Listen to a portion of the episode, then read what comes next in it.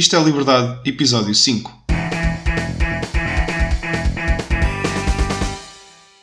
Olá a todos e sejam bem-vindos ao Isto é Liberdade, o podcast que leva a liberdade a peito. Estamos a uma semana da segunda volta das eleições presidenciais no Brasil e muito se tem falado deste lado do Atlântico acerca destas eleições. Tem-se suscitado manifestações e movimentações a favor, mas maioritariamente contra Jair Bolsonaro e, pensei eu, importa compreender melhor este fenómeno e por isso mesmo convidei o Leão Bulos, voz ativa pela liberdade nas diversas redes sociais e em diversas plataformas. O meu convidado deste episódio é jornalista de formação, trabalhou como jornalista na Rádio Melodia, no Brasil, trabalhou também como empresário e como polícia militar no Rio de Janeiro. Conhece, portanto, bastante bem a realidade brasileira. Em 2015, a quando da reeleição de Dilma, resolveu fazer as malas e rumou a Portugal. Leão, bem-vindo à conversa, bem-vindo ao nosso podcast e obrigado por ter aceitado o convite.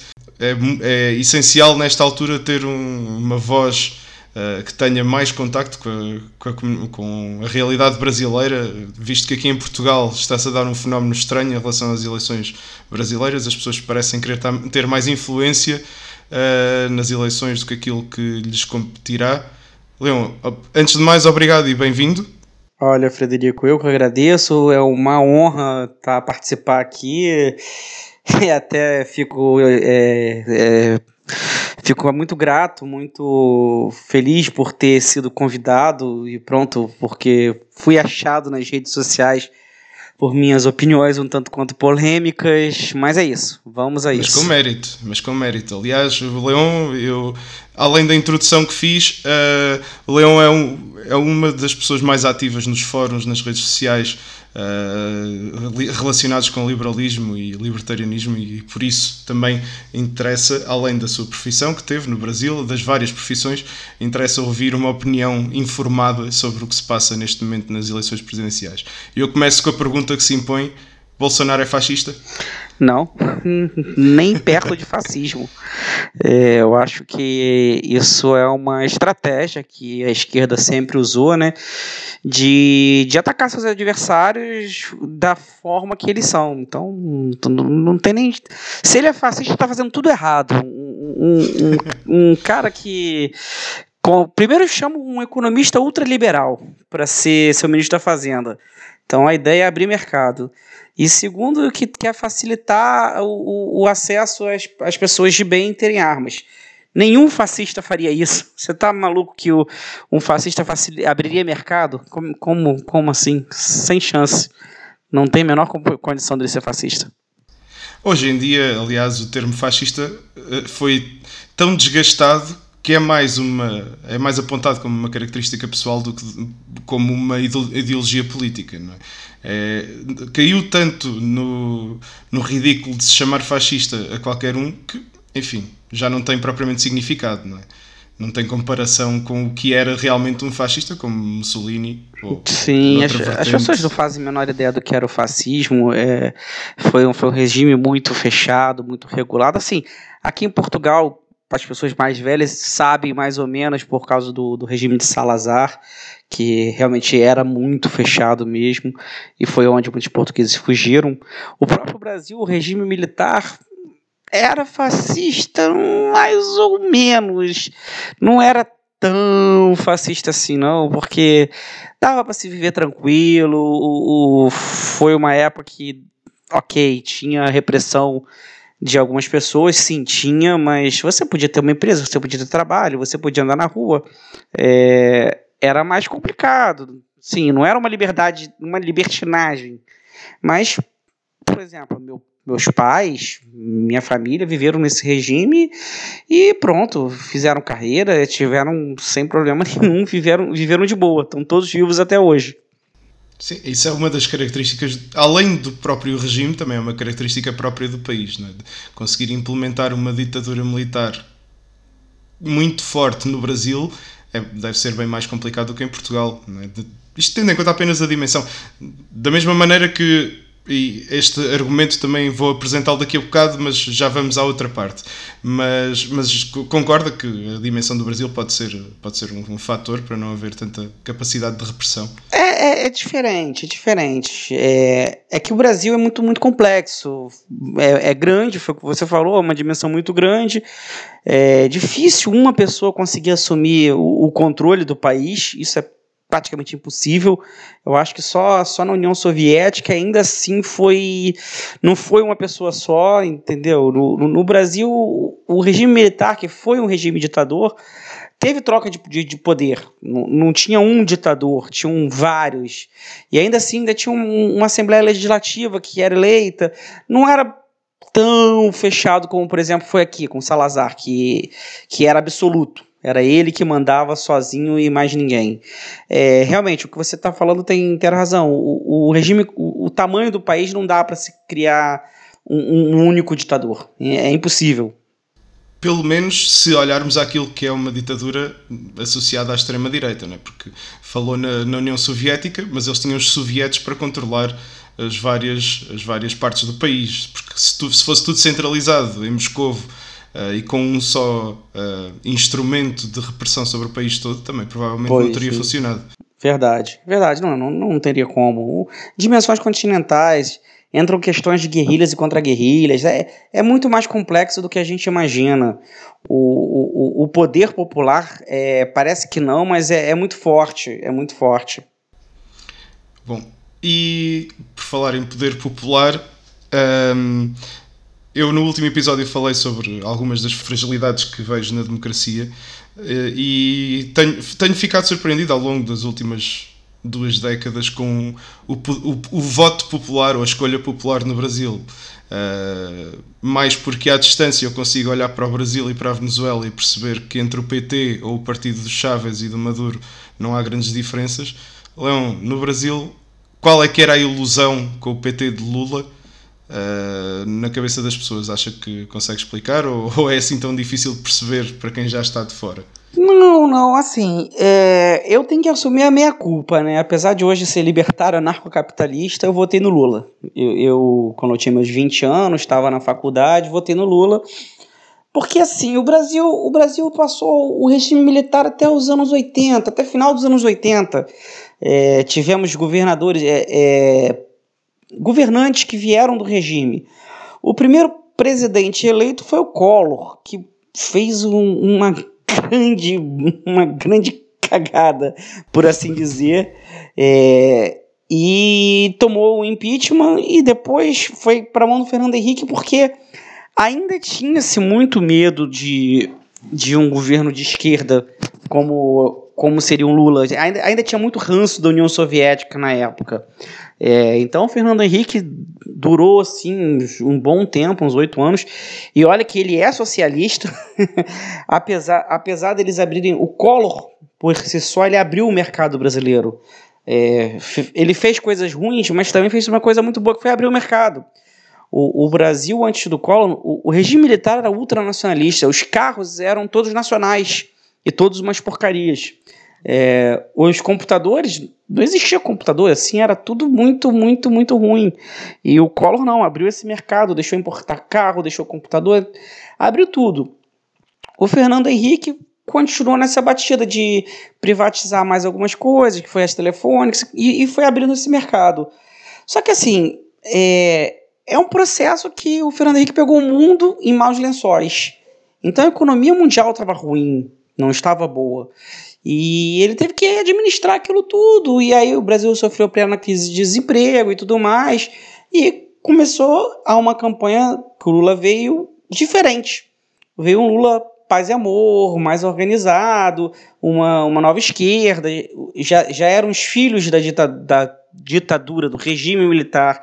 Aquela galera que, mais ou menos da minha idade, que começou a entender de política e vamos Vamos tentar algo diferente agora. Chega de, de pseudo-direita, que hoje o Fernando Henrique eu tenho plena certeza que é socialista, mas ele era na época considerado direita. Então chega de, de, de PSDB e vamos botar uma coisa diferente.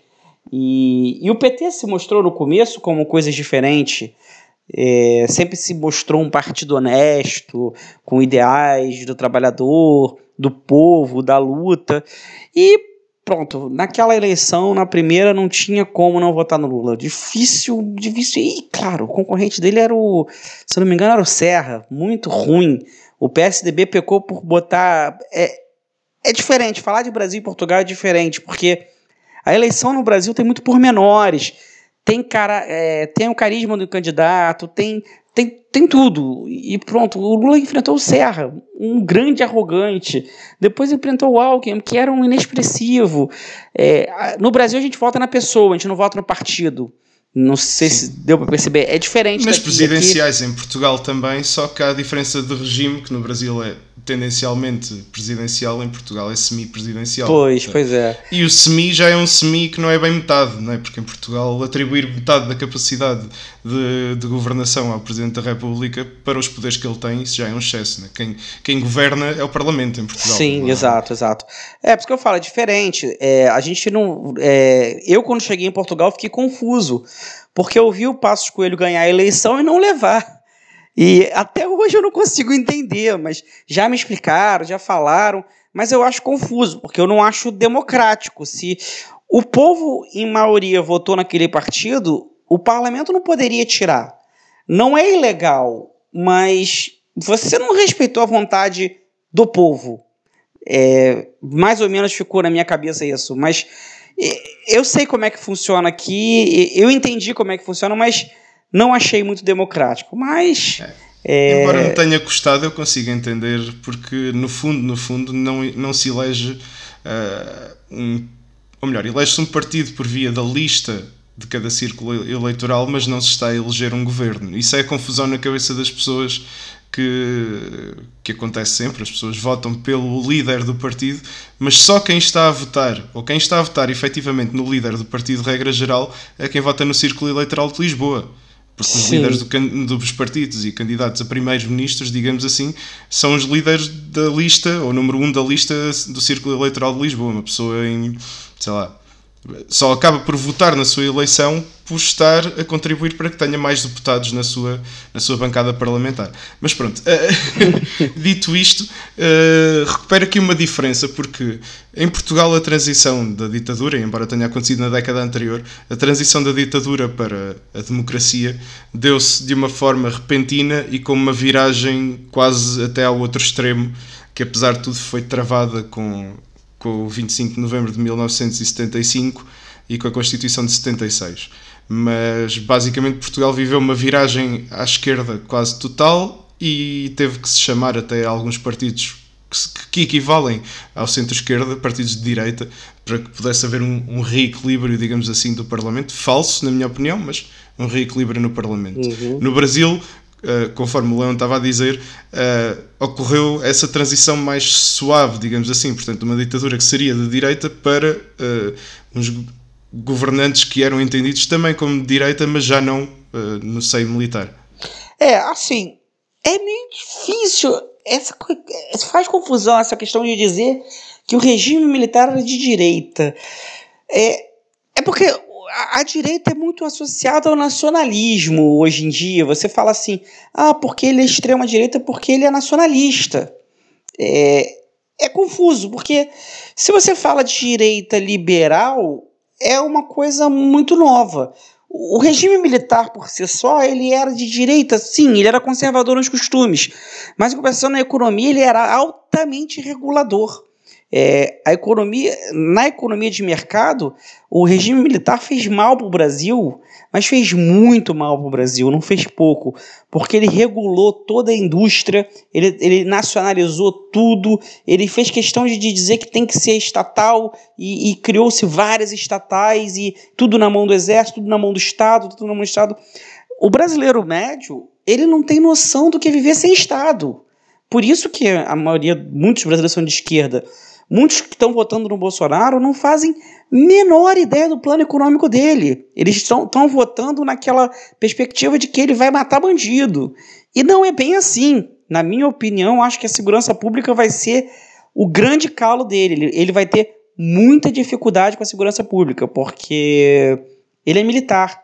E como eu fui militar no Brasil, eu sei que o militar tem muita dificuldade de cuidar da segurança pública por, por essa questão da militarização, de pensar numa guerra. A, a, a, segurança pública aqui em Portugal é muito melhor, muito melhor pensada. A polícia trabalha mais com investigação do que ficar. Você não vê que nem no, no, no Brasil 10, 15 vídeos de polícia em cada esquina. Aqui você vê muito pouco policial na rua. Em compensação, eles estão tudo disfarçado. Eles surgem da onde menos espera e fazendo um excelente trabalho investigativo. É, a polícia de Portugal, é, é, eu considero, pelas poucas experiências que eu tive, muito, muito eficiente, pelo fato dela trabalhar investigativa. Até demais, porque, como é Estado, ela termina é, reprimindo o povo até demais. Mas é uma opinião minha. Sim, em termos de prevenção, eu já não tenho bem essa, essa ideia. Acho que a, polícia portuguesa, precisamente por não se ver polícia em cada esquina, uh, mas de qualquer forma, no, é, é, quase inegável também que, em termos de criminalidade em Portugal, uh, não sei se é uma questão uh, geográfica ou se é uma questão diretamente relacionada com a, maneira de pensar das pessoas, de mentalidade, mas não há uma, uma, criminalidade tão violenta que precise de ser controlada da mesma forma. São problemas que quase que nos passam ao lado em Portugal. Até porque as grandes concentrações de riqueza, eh, de mercados negros, de, de tráficos e por aí fora, podem passar por Portugal, sim, mas raramente o destino é Portugal. Não sei se me estou a fazer entender. Sim, Por exemplo, sim, a droga sim, vem eu... da, da, Colômbia, da, passa pela Venezuela, entra em Portugal, mas o destino é a Europa Central, normalmente. Portanto, aqui, uh, enfim, não, não tem é, grande. É, é, é, esse mercado, eu, eu, sou, eu gosto muito de ler sobre essa questão do narcotráfico, pelo meu tempo de polícia. E há muitas coisas que eu, muitas teorias que eu teria para desenvolver sobre Portugal, eu teria que estudar mais, ter mais contato com os policiais, mas eu acho que não vejo um grande mercado de consumidor de drogas aqui em Portugal. É, tem, claro que tem, mas não, não, não me parece que seja um grande mercado. É, o povo é muito pacífico. Isso, isso foi a primeira coisa que eu percebi. O português ele, é, ele, é, ele é de paz. Ele, ele pode até gritar, se exaltar e, e mais, mas não passa disso. Não, não, não parte para uma agressão. E, e, isso eu acho bom. Eu gosto, eu gosto de, de, de viver aqui, de, de, saber que dificilmente eu vou ver uma agressão na rua, uma coisa. Eu vejo discussões, como todo mundo vê. Alguém se exalta, grita um pouco mais, mas ok parou por aí. e em parte, ao longo dos tempos, uh, os, mesmo a imigração que tem havido em Portugal, que poderia alterar as estruturas socioeconómicas e civilizacionais, no sentido de mentalidade das pessoas, dessa, desse pacifismo, uh, se pensarmos, no fundo, uh, a maior parte da imigração que houve até recentemente dava-se por parte de pessoas que vinham de países que tinham tido uma forte influência portuguesa durante muitos anos. Portanto, nem aí, por muito que possamos ser de etnias ou raças diferentes, ou cor da pele, ou o que seja, nem aí havia uma diferença assim tão grande. Uh, essas diferenças vão se acentuando à medida que vai havendo mais misturas, mas continua a manter-se, mais ou menos, acho eu. Uh, eu não vejo grandes diferenças de mentalidade entre angolanos, portugueses, moçambicanos, são tomenses. Claro, quem vive lá terá uma vida diferente, não é? e principalmente hoje em dia. Mas ao longo das décadas de 80, 90, 2000, muitos dos que vinham, vinham de países fortemente influenciados por Portugal. Portanto, uh, nunca houve assim esse, esses picos de violência. Peço desculpa, estou a falar demasiado, mas uh, não, quero tranquilo. redirecionar a, a, a, a, conversa agora. Então, já percebemos uh, porque é que houve a ascensão de Lula e de facto dá para ter noção, dá para perceber, por muito de direita que uma pessoa queira ser, é inegável alguns dos méritos do Lula. Uh, depois, a forma como foram aplicadas as, as políticas implementadas já é mais questionável e os resultados a longo prazo, mas a curto prazo é inegável que retiram muita gente da pobreza. Um, só que o PT, além da questão da corrupção e da fraude, que para mim eu acho secundária, não sei qual é a opinião do Leão Olha, essa, essa questão que tirou muita gente da pobreza, isso é altamente questionável, o, o Frederico. É altamente questionável porque eu morei no Brasil, no Nordeste, no governo Lula, e eu vi a pobreza muito de perto. Eu vi muito, muito de perto. A violência é, crescer em cidades que, tipo, eu morava em Alagoas, que era um, é um estado muito pobre, eu vi a violência crescer em cidadezinhas no interior, que não, que não tinha nada e, e cresceu-se violência. É, essa questão que o Lula tirou as pessoas da pobreza não é bem assim.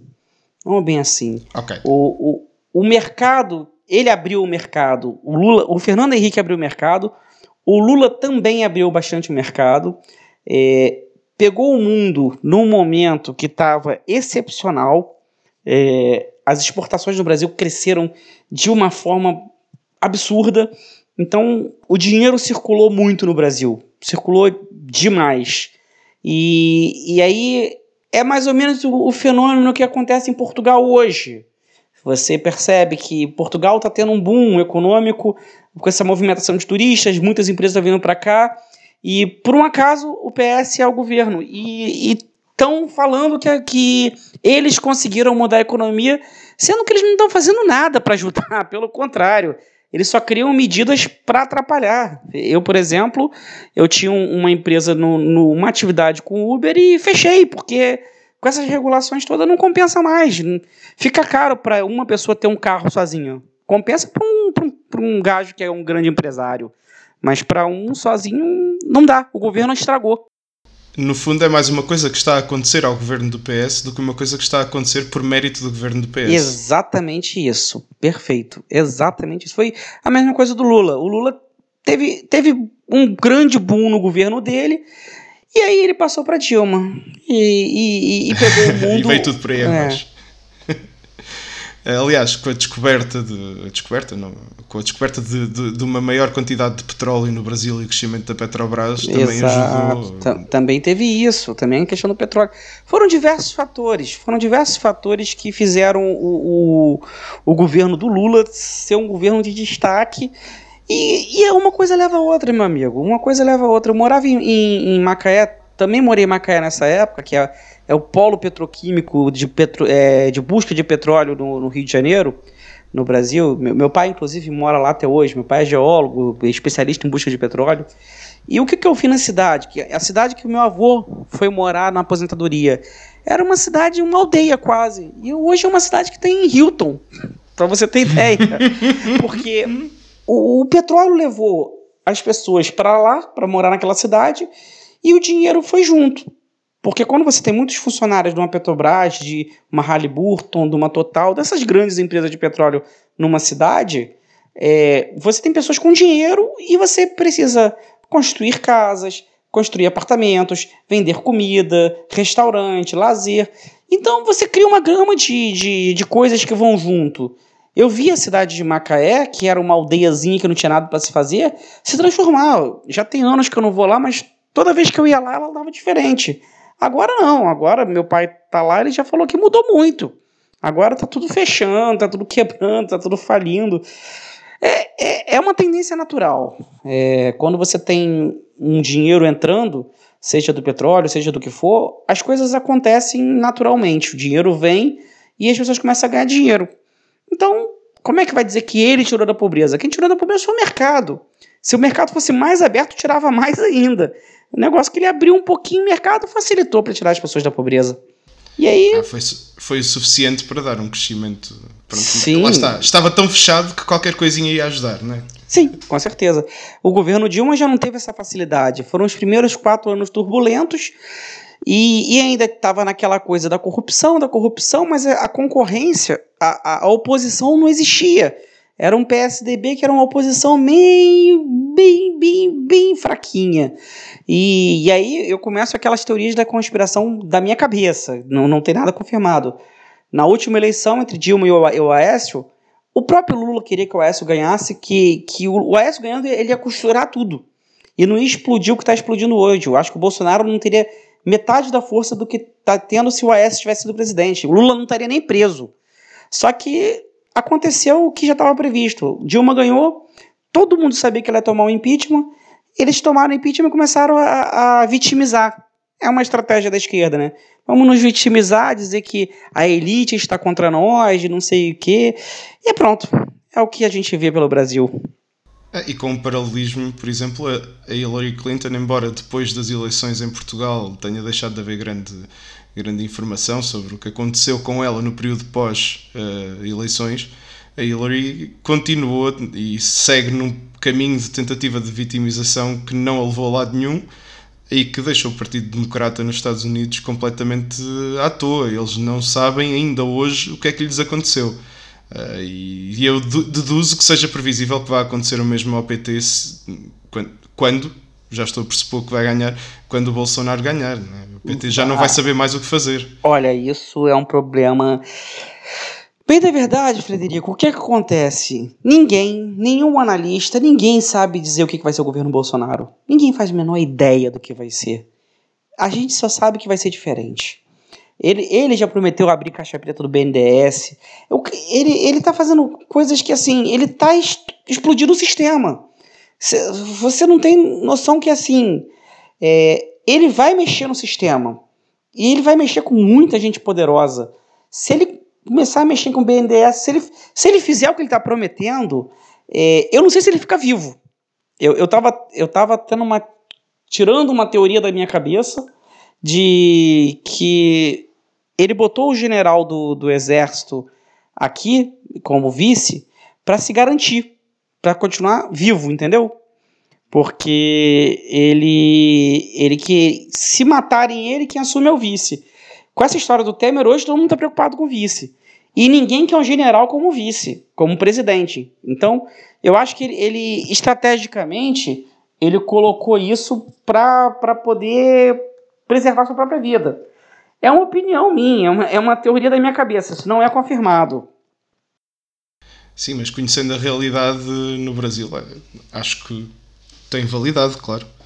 Uh, o perigo a que ele se está a expor uh, viu-se nos Estados Unidos, e lá está, aqui acaba por haver sempre este paralelismo, porque, uh, embora em circunstâncias diferentes e com personalidades diferentes e mesmo backgrounds diferentes, há sempre algumas linhas de paralelismo entre Trump e Bolsonaro. E, e nos Estados Unidos a esquerda tornou-se completamente irracional e as manifestações, o controle antifa de algumas cidades, uh, onde já nem a polícia entra e eram cidades pacíficas até, como Portland, no Oregon, uh, as revoluções nas universidades. Se pensarmos num país que ferve mais, ou em que o povo ferve mais do que o povo americano, como é o caso do Brasil, sangue quente brasileiro, quais é que podem ser as, as, um, as consequências de ter uma figura como Bolsonaro que vai, pelo menos, há esta expectativa de que faça implodir o sistema, né? É, a gente está falando de coisas assim, tanto quanto diferentes, né? O Trump, ele é um, era um homem de dinheiro, né? Então, e, e assim, tá dando resultado. É, é porque a mídia, eu posso afirmar isso, tanto a mídia como as escolas, é, escolas, eu digo, universo escolar, faculdade, história. Eu estive lá dentro. Eu sou jornalista formado em comunicação social numa faculdade de comunicação social no Brasil e fiz letras depois. Não, não terminei porque eu vim para Portugal. E, e o ambiente acadêmico ele é completamente poluído pela esquerda. Ele realmente transforma uma pessoa em esquerda. E, e se você chegar para um americano médio, que está tendo emprego, as cidades estão voltando, Detroit estava acabada, tá, é, e está voltando, as cidades americanas estão voltando em, em pleno vapor. É, o americano médio ele vai votar no Trump de novo feliz da vida. Só que os intelectuais acadêmicos que, de fato, não sabem o que o povo passa, não estão ali no dia a dia, eu acho que, que grande parte do que eles confusão que, que, eu, que eu arrumo nas redes sociais, lá no, nos fóruns liberais, é porque é muito é muito liberal de, de, de faculdade, com ah, é porque é, é isso, é aquilo. Eu falei, gente, para, eu sou do povo, meu amigo, eu sou do povão. Eu pego o metrô para trabalhar, eu ganho salário mínimo, eu sei o quão difícil é empreender nesse país. Tentei empreender, apanhei. É, é, é uma carga de imposto complicada, tanto aqui como no Brasil, porque eu também apanhei aqui, apanhei lá. Então, assim, eu sou do povão, eu tô lá, eu tô vendo o povo apanhando. Eu, eu, eu brinco quando eu vou na rua, quando eu pago alguma coisa, aí vejo o imposto, aí sempre dou aquela cutucada no vendedor, no garçom, no, no empregado de mesa. Mas as pessoas falam assim: ah, tá, isso aqui é do Estado que eles roubam da gente, porque não devolvem nada. E o povão concorda comigo. Entendeu? Eu tô falando de, de pessoas. E quem, e, e quem elege um político são as pessoas comuns, não são os acadêmicos. Eles querem se achar o supra-sumo eu, eu sei disso que meu pai é comunista, né? E aí a gente tem vários debates sobre isso, que eu falava do Marx, ah, mas tem que ser uma pessoa estudada. Eu falei assim, não, não tem. O povo precisa ser livre. Ele precisa, deixa ele. Eu brinco lá, lá no Brasil, é, tem as favelas, e, e, a favela é um, é um fenômeno que quem teve lá dentro, é, o favelado é anarcocapitalista. Ele não paga imposto, vive zero do Estado. E tem gente com muito dinheiro dentro da favela que não sai por nada. Porque ali ele vive uma vida muito tranquila. O grande mal, a grande dificuldade da favela é o controle do, do narcotráfico. Isso que, que, que, que transforma a favela numa coisa ruim. Mas para o empreendedor, a favela é ótimo. Ele só recebe dinheiro na mão, porque pobre gasta, e gasta muito, e, e é no dinheiro. É, é acabou. E aí dá para se viver. Um, um gajo que tem uma, uma, um comércio de alimentação, ou um serralheiro, não sei como é que chama aqui, que, que mexe com metal. Sim, é, serralheiro, metalúrgico. Metalúrgicos, ou carpinteiro, ou pedreiro. Esse, essas pessoas têm muito trabalho na favela. Muito. E, e ganham muito dinheiro. Ah, mas a, só, não é bem assim tem muitas coisas numa favela. É, é, a favela é muito mais complexa do que se pode imaginar. Só quem está lá dentro para saber como é que, como é, que é. Mas são. É uma comunidade dentro é, de, de, outra, né? Eles são anarcocapitalistas, eles, eles odeiam o Estado. O Estado chega lá só para dar tiro neles. É isso que é, é, é, é, é a realidade. Sim, e é, é a imagem final do, de, onde, de até onde o Estado vai para impor a sua, a sua lei, não é? Isso, é verdade. Um, eu, aliás, em relação à questão, e já estamos quase a ficar sem tempo, mas em relação à questão dos, do, dos académicos e da filosofia, e ainda bem que mencionou Marx, acho que se dá uma frustração consecutiva, uh, e por daí haver tantas reorganizações da teoria marxista, porque nunca se. Um, nunca deu bom resultado, ou nunca deu os resultados que Marx e Engels previam que viesse a dar, a organização científica e centralizada de, de um Estado. E acho que quanto, quanto mais se aproximaram de, de conseguir ter países, eh, de facto, com Estados desse género, um, ehm, menos violentos, menos, enfim, mais confiantes ficaram de que estavam corretos. O problema é que a queda tem sido cada vez maior e agora já nem as instituições da social-democracia, de um marxismo extremamente light, diluído, já nem isso funciona em muitos países. E acho que é isso que leva a esta fúria académica, a esta fúria dos intelectuais, que as pessoas aproximaram-se cada vez mais daquilo que eles entendiam que estava certo e de repente estão a abandonar completamente esses ideais porque percebem que não, na prática não é isso que vai fazer um país crescer. Acho, esta é a minha visão, não sei se concorda. É, o Frederico, assim, vamos, vamos para a reforma protestante. É, o que que Lutero fez? Ele traduziu a Bíblia. Vamos ser simples. Ele traduziu a Bíblia. Os, os, os padres naquela época eram os detentores do saber. E aí os católicos mantinham é, as Bíblias em latim. O povo mal sabia ler e, e era uma língua que. E aí os padres detinham saber. Lutero foi lá e traduziu e tomou uma grande pancada da Igreja Católica por ter traduzido. E, e, e essa coisa do socialismo é parecido. É um grupo de americanos influenciados fortemente por nada mais, nada menos Mises, é, Rothbard e esses grandes nomes do liberalismo é, criaram a internet. A internet existia em círculos militares. Só que esses, esses jovens americanos programadores quiseram uma coisa livre. Livre. Vamos deixar o povo se autorregular. E, e é a internet que quebrou isso tudo. Eu acho que se hoje a gente está aqui fazendo esse podcast, falando de libertarianismo, de liberdade, liberalismo, na sua escola, e nem na minha, e olha que a sua escola provavelmente foi melhor do que a minha, que aqui em Portugal a educação é bem melhor. Eu mas, não estudei em Portugal, eu ah, não estudei em Portugal, não sei. no Reino Unido. Foi, ah, então com certeza, com certeza a sua escola foi muito melhor do que a minha. É, mas eu não creio que você tenha tido esses autores libertários na tua escola. Não sei dizer no Reino Unido, aí já, já tenho desconhecimento, mas aqui em Portugal quase não se fala em, nas escolas, que eu tenho meu sobrinho que estuda aqui. Mas no Brasil, eu não eu fui saber quem era Mises agora, coisa de, sei lá, 10, 15 anos atrás. Faculdade, jamais ouvi falar. Escola, agora, Marx, Engel, Weber, essa turma toda, a gente sabe, das, da, entrou, aula de história já fala nesses caras. Entendeu? Uhum. A internet, ela deu essa força de conhecimento. E hoje Hoje você não precisa de mais nada além da internet. Tanto que o próprio Google já, já admitiu que ele vai contratar quem ele achar bom. Você não precisa de um diploma de master, hardware, é, para saber um assunto. Você precisa sentar na internet e estudar. Ah, mas você é especialista em YouTube. Sim, dá para uma pessoa se especializar em YouTube. Você aprende, você aprende uma língua pelo YouTube e você busca diversos assuntos. Claro, temos que ter muito cuidado com a fonte que nós estamos pesquisando, principalmente quando a gente fala de história, economia. É, o Brasil está com esse problema seríssimo de fake news para lá, que todo mundo fala, ah, notícias do WhatsApp, que, que eu acho que é uma coisa que é muito espontânea. O povo não. não o povo, o povão, ele não pensa, ele vê uma notícia, acha que é certo e, e compartilha. Eu, eu tenho muito cuidado no meu Facebook e no meu WhatsApp. Eu, eu para compartilhar uma coisa, é, é, a minha veia jornalística não me impede de, de, de, compartilhar qualquer coisa sem eu fazer uma pesquisa mais profunda na internet, no Google, olhar, buscar fontes, ver quem falou o que.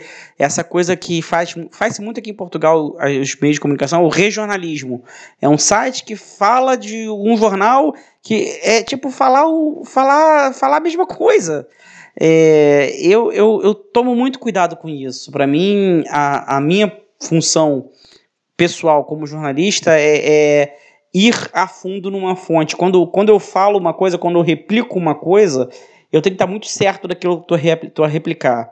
É, como eu falei agora, algumas teorias da minha cabeça são teorias da minha cabeça, não são nenhum fato investigado.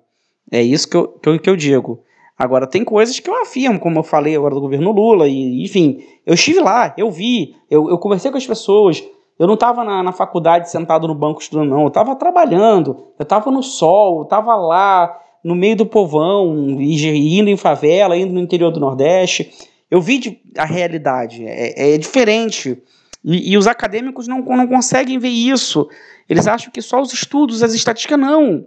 É, tem que estar tá na rua, tem que perceber, tem que perceber o movimento que está assim em volta, o que está se passando. E a internet veio para isso. Ela veio para abrir Hoje todo mundo tem acesso. Então não tem que dizer, ah, porque agora tem que ser só doutores. Não. Se uma pessoa tiver empenho, tiver capacidade, ela pode assumir qualquer cargo que seja, inclusive de presidente da República, sem ter nível superior, sem nada. Só ter o conhecimento de mundo, por assim dizer, porque a internet já ajuda. Sim, uh, e, e, isso, lá está, por nós em Portugal ainda estamos tão presos nessa ideia dos doutores e do, e de, desse, desse subservientismo, digamos assim. E contra mim falo, porque sou professor universitário, mas não gosto que me chamem doutor, mas pronto. Um, acaba por, por, por, dar origem a este pasmo, a este espanto geral com o que se está a passar no Brasil, porque primeiro não há um contacto muito direto com essa tal realidade só uh, a que passa através da mídia e da que tem mais impacto em Portugal, principalmente em torno da, da Rede Globo, um, que, que, tem uma tomada de posição clara, né? Tem, é, muito clara. Tem o, can, o, candidato moderado do PT Haddad e tem o candidato, o candidato fascista de extrema-direita é, Bolsonaro, portanto, exatamente totalmente isso. imparcial. Um, e nunca há uma única justificação. Todas as notícias são replicadas ipsis verbis na SIC Notícias, portanto, logo por aí é normal que. E a SIC ainda é Uh, um, um, meio bastante respeitado em Portugal uh, e com vários méritos, não vou dizer que não, mas nesse ponto tem sido é. de uma subserviência à Globo que é, no, é, normal que as pessoas portuguesas, que os portugueses que não tenham tanto interesse e que só vejam as notícias assim de relance, acabem por achar que sim, de facto está ali o Hitler prestes a tomar o poder no Brasil. É, eu, eu, fico, eu, fico, eu fico, fiquei um tanto quanto decepcionado com a mídia portuguesa, é, mas assim, bastante. É, às vezes eu vejo televisão, jornais, parou no tempo, parou no tempo a mídia, a televisão portuguesa parou no tempo, é, e, e me surpreende porque o nível das faculdades aqui é muito bom. As faculdades de comunicação são muito boas e eu não consigo perceber isso, porque você tem uma faculdade boa, é, as pessoas que fizeram mestrado em comunicação ou na áreas voltadas falaram do, nível da, das pesquisas, que se estuda coisas do mundo inteiro, mas na, na mídia só se replica mais do mesmo. Eu não percebo o que, que se passa. É, você tem pessoas como você que estudou no Reino Unido é, e outros mais que têm um conhecimento diversificado de mundo e a mídia parou no tempo aqui em Portugal. Eu é, acho que é, confuso, Portugal, é confuso. Se me permite, uh, Leão, acho que em Portugal vive-se ainda Uh, estamos a, finalmente a começar a sair desse trauma, mas vive-se ainda do trauma que foi o fenómeno Manuela Moura Guedes Sócrates. Não sei se lembra, está a par do que aconteceu. Sim, sim, uh, sim. Quando a Manuela Moura Guedes reuniu uma equipa de jornalistas na TVI, dos quais apenas uma continua a ser jornalista na TVI e a fazer o mesmo tipo de jornalismo de investigação e a ganhar prémios sucessivos, que é a Ana Leal, uhum. que expõe casos atrás de casos. Um, quando isso aconteceu e a forma como, como esses jornalistas foram reprimidos e castigados e ficaram tão mal vistos na opinião pública, acho que se estabeleceu ali um, uma estabilização uh, da mídia que impediu uh, essa evolução que estava a ter e estava e, e é assim, gosto ou não do estilo, e aí é o meu ponto, e ainda hoje ouço falar em relação a isso. Gosto ou não do estilo da Manuela Moraguedes na altura ou do, do Correio da Manhã hoje em dia, que publica muita porcaria, mas o Correio da Manhã tem um mérito. Ao não fazer seleção, vem de lá a porcaria, mas também vêm as notícias que são verdade e mais ninguém quer publicar. Sim. Uh, o é estilo é, é questionável obviamente. Né? Fazer em Portugal, eu, aliás, eu lembro-me de ouvir isto há, uns anos, alguém dizer-me: ah, no Brasil a notícia é dada, o bandido atirou e matou e o cafajeste e não sei o quê. Em Portugal isso é impensável. Quem usar esse tipo de, de linguagem, um jornalista que usa esse tipo de linguagem numa peça jornalística, coitado. Mas, mas há essa. Mas é uma questão de estilo, não é mais nada, porque a mensagem está lá. A sim, mensagem sim. está lá e desde que passe, por mim, Posso ir vê-la na CMTV, posso ir vê-la no telejornal da RTP, mas houve essa paragem no tempo, mais ou menos por volta de 2008, 2009, e até hoje nunca houve uma grande recuperação. Uh, daí esse ponto. Um, eu, isto já vamos em, em, bastante tempo de conversa, mas eu, há um ponto que eu não queria deixar passar. Claro. Uh, que tem a ver com, com o seguinte: eu lembro-me um, quando Pode-me recordar só em que ano é que a Dilma foi eleita a primeira vez? 2000 e... Ela foi pela segunda em 14, 2004, 2010, se eu não me engano. 2010. Eu lembro-me no início dessa década, eu não, não me recordo exatamente se foi Stiglitz ou Krugman, uh, mas sei que houve economistas keynesianos de, de renome que na altura escreveram sobre o, o risco que o Brasil uh, corria de como estava a seguir as políticas certas, de acordo com eles, de crescer demasiado em relação ao resto do mundo na década em que ainda estamos, por causa de, além das políticas seguidas da organização dos dois eventos desportivos uh, de grande dimensão que o Brasil teve, o Rio de Janeiro 2014 e o Mundial 2016. Aliás, Rio de Janeiro 2016 e o Mundial 2014 de futebol, que podiam fazer o Brasil explodir em termos económicos e atingir um patamar que mais ninguém ia conseguir estar, ou seja, tornar o Brasil a maior potência económica muito, muito superior aos outros. Na minha visão, hoje em dia, e olhando para trás, Uh, eles estavam certos na parte do crescimento ou de, do que podia movimentar na economia. Tal como em Portugal, neste momento, o turismo, esses eventos tiveram um efeito no Brasil, mas foi o efeito de evitar a venezuelização do Brasil durante o período de Dilma, porque, porque foram em contracorrente em relação às políticas levadas pela Dilma enquanto presidente. Isto bate certo, ou pode ter havido esse e outros fatores a contribuir, mas Uh, só não se deu ali uma venezuelização e o Brasil não chegou àquele ponto, além da dimensão, e, e aqui recupera o ponto inicial, porque é, é, mais difícil tornar o Brasil uma Venezuela do que a Venezuela que tem é, um terço do tamanho. É diferente, o Frederico, é diferente, é diferente. Não, não dá para rolar essa venezuelização que querem dizer. É muito difícil, é muito difícil isso acontecer. A Venezuela foi uma série de coisas erradas que eles fizeram um excesso de Estado, uma regulamentação. Eu tenho amigos venezuelanos aqui em Portugal.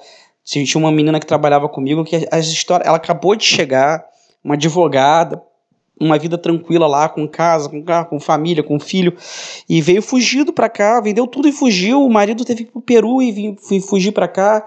É, uma série de fatores que, que a Venezuela fez que acabou com o país. É, a, a Copa do Mundo e a Olimpíada foram grandes eventos que foram a maior roubalheira da história do país. Superfaturou-se tudo. Roubou-se, roubou-se com, com, com. Assim, sem o menor pudor. Roubou-se muito. O, o, o, o PT roubou um projeto de poder. O que o PT tem de dinheiro, é, que a mídia, a mídia não fala, mas por exemplo, hoje o Bolsonaro está fazendo campanha com live. Ele tá. Os empresários estão botando dinheiro do bolso dele para fazer campanha. As pessoas estão fazendo por conta própria as camisas e vendendo. Isso nunca aconteceu na história do Brasil. O político tinha que botar do bolso para comprar as camisas. Enquanto o, o, o Haddad, ele vai de jatinho particular, hotel cinco estrelas e Ferrari.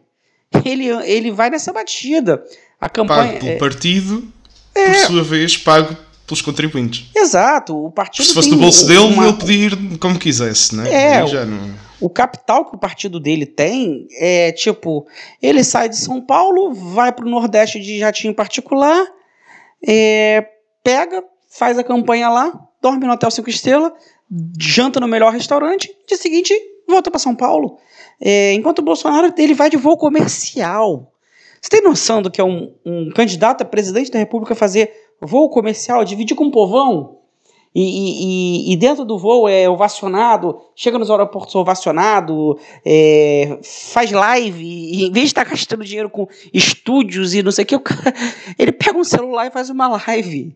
E a live dele é eleger um deputado. é, vai entender é, são coisas diferentes. O, o, o, gasto, o projeto de poder que foi feito no Brasil é, terminou criando essa, essa coisa que você falou. Os economistas keynesianos disseram que o Brasil ia ficar acima. Só que eles esqueceram que quanto maior o Estado, maior a corrupção.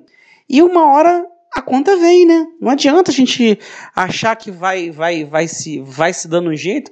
Uma hora a conta vem. Você tem que pagar a conta. Não adianta Esqueceram ou, ou, ignoraram, vá. Como? no caso, esqueceram ou ignoraram. No caso dos Exatamente, estava a falar. ignoraram. e a conta veio. E a conta veio, cara. E aí estourou a questão da Lava Jato, que começou a pegar todo mundo. Eu, eu quando saí do Brasil, eu pensei, não, não acredito, porque a Dilma vai tomar o impeachment, na minha cabeça. Depois eles vão pegar o Temer, que é outro corrupto. E, e quem vai assumir a presidência da República é Eduardo Cunha, que é um, era o deputado que está preso, inclusive, que é outro bandido. E esse eu conheço de perto, que eu trabalhei para ele.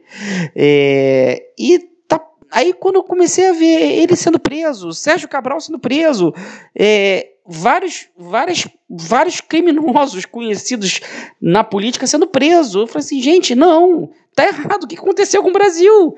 É, eu não esperava isso, é, prenderem essas pessoas. Foi, foi surpresa para mim.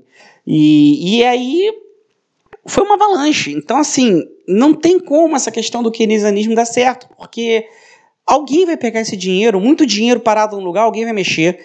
E, e assim, o Brasil nunca conseguiria chegar a uma potência porque o, o roubo é institucionalizado. O que vem daqui para frente, não consigo fazer a menor ideia. Sinceramente, não não faço ideia do que vai ser, se vai ser bom, se vai ser ruim. Se tudo que se prevê é um governo mais liberal, não libertário, liberal. Vai abrir mais mercado, vai, é, vai privatizar umas, umas estatais. O que, que vai se acontecer disso? O quanto, o, quais são as corrupções que vão surgir disso? Eu não sei. Não, não faço a menor ideia. Não sei se o Bolsonaro vai conseguir, se caso ele seja eleito, se ele vai conseguir manter o que ele está a falar. Não, não sei. É, é, é, é, é, uma, é uma aposta. É uma grande aposta. Sim, mas no fundo, e uh, para terminar, no fundo é, é, é, tal questão. Os brasileiros já atingiram o limite dos. Li parte dos brasileiros, do povo brasileiro, já atingiu o limite dos limites com políticas e com políticos do PT. E é, como se diz aqui em Portugal, não sei se no Brasil, dizem, é dar uma pedrada no charco. É acabar de vez com isto e vamos seguir outro rumo. E, e acho que os portugueses não têm a noção do quão no limite o povo brasileiro está. Acho que é essa noção que falta e não dá depois para perceber porque é que se elege uma pessoa assim porque, pronto, porque cá as pessoas não ligam quase nada à economia, mas ligam às questões sociais, das quais também haveria muito para dizer e eventualmente se o Leão estiver disposto poderemos depois gravar outro episódio sobre isso, sim, quase sim, não falámos sim, sobre elas. As questões sociais, individuais, de identidade, por aí fora, que onde Bolsonaro é de facto muito, muito, muito atacado. Uh, mas talvez não seja boa ideia pegar nisso agora, senão não acabamos o episódio. Pois, pois. e também não quero amassar mais o, o Já tenho compromisso aqui agora. Ok, muito bem. Leon, muito obrigado mais uma vez. Uh, um grande abraço. Olha, eu que agradeço, fico muito lisonjeado pelo convite, pela essa conversa que a gente está se conhecer agora num podcast para o mundo inteiro ver. A gente vai compartilhar isso. Foi, foi um prazer estar aqui. E, bom, Sempre que você me chamar, eu, eu estarei pronto para a gente conversar sobre os assuntos que forem mais interessantes. E cá estaremos de portas abertas. Obrigado, Léo. Tá bem, muito obrigado. Este episódio acabou por ficar bastante mais longo do que estávamos à espera, peço desculpa por isso. De qualquer forma, havia tanta coisa para dizer e tanto mais que podia ter sido dito. Espero que fique para uma próxima oportunidade de ter o Leão aqui como convidado no Isto é Liberdade. Espero também que tenha contribuído para que possam perceber um bocadinho melhor a realidade no Brasil e aquilo que leva os brasileiros a apoiarem ou a estarem contra Bolsonaro. Entretanto, até ao próximo episódio e não se esqueçam, isto é liberdade.